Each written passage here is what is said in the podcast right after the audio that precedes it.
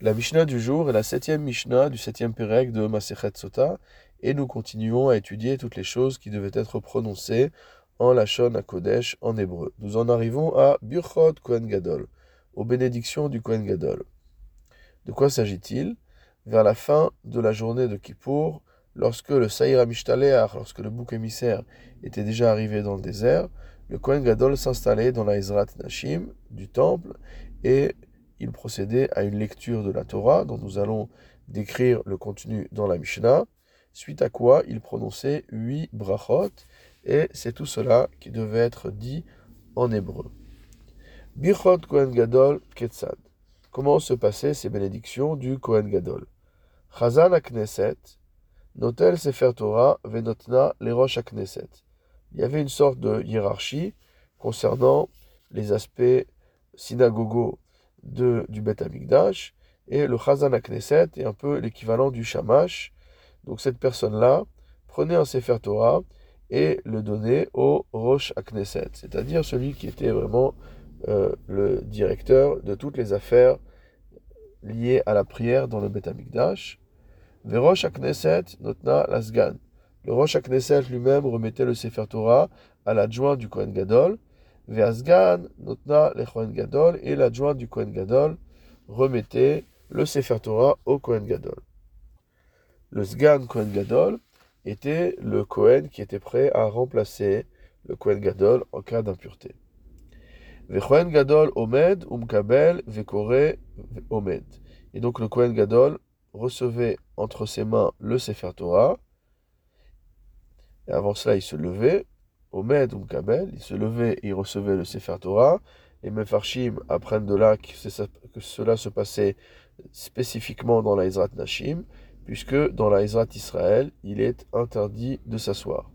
Donc le Kohen Gadol se levait, recevait le Sefer Torah, Vekore Omed, et il lisait le Sefer Torah debout.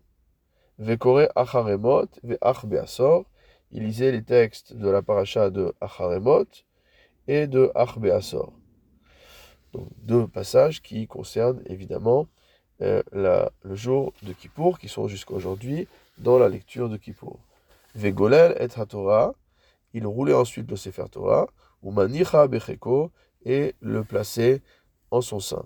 Veomer, et il disait, Yoter mima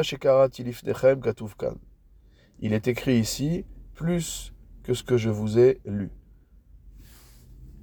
C'est-à-dire que le Kohen Gadol devait encore lire le passage lié à Kippour, qui se trouvait dans le Sefer Bamidbar, mais de manière à ne pas causer euh, de l'attente au Tzibour, on ne roulait pas le Sefer jusqu'à Bamidbar, on n'apportait pas un autre Sefer non plus, mais tout simplement le Kohen Gadol allait réciter ces passages-là par cœur. Donc le passage concernant Kippour qui se trouve dans le Sefer Bamidbar, il le lisait par cœur. Ou.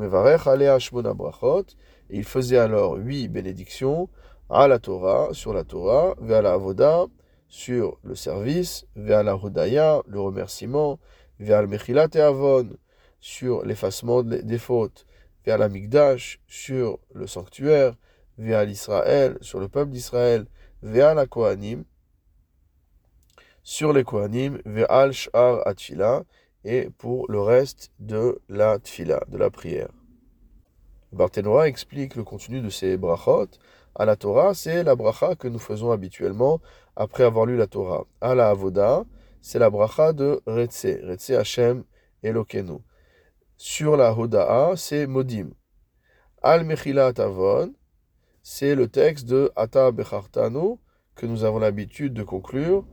Euh, Melech Mochel Vesoleach la Donc tout cela correspond au brachot que nous avons aujourd'hui dans la prière de Kippour.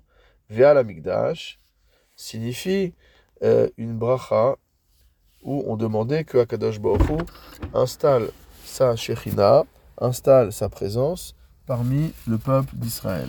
Et la conclusion de cette bracha était Baruch ata Hashem, Shochen Betzion, béni sois-tu éternel qui réside à Tzion. Vers la c'était une bracha où il était demandé que les sacrifices des Kohanim soient acceptés, soient agréés par Akadosh Baruch Et la conclusion de la bracha était Mekadesh à qui sanctifie les Kohanim. Et enfin, la dernière bracha, Al-Sh'ar Atfila, sur le reste de la Tfila, motamo, chez Yehu Israël Noshain Meoivehen. Barthénois explique que cela signifie qu'on demandait dans cette bracha que les béné Israël, que le peuple d'Israël soit sauvé de ses ennemis. Et la conclusion de la bracha était Amecha Israël Tzrichim Yeshua, ton peuple Israël a besoin d'être délivré. Baruch Ata Hashem, Shomé Tefila, béni sois-tu éternel, qui entend, qui écoute la prière.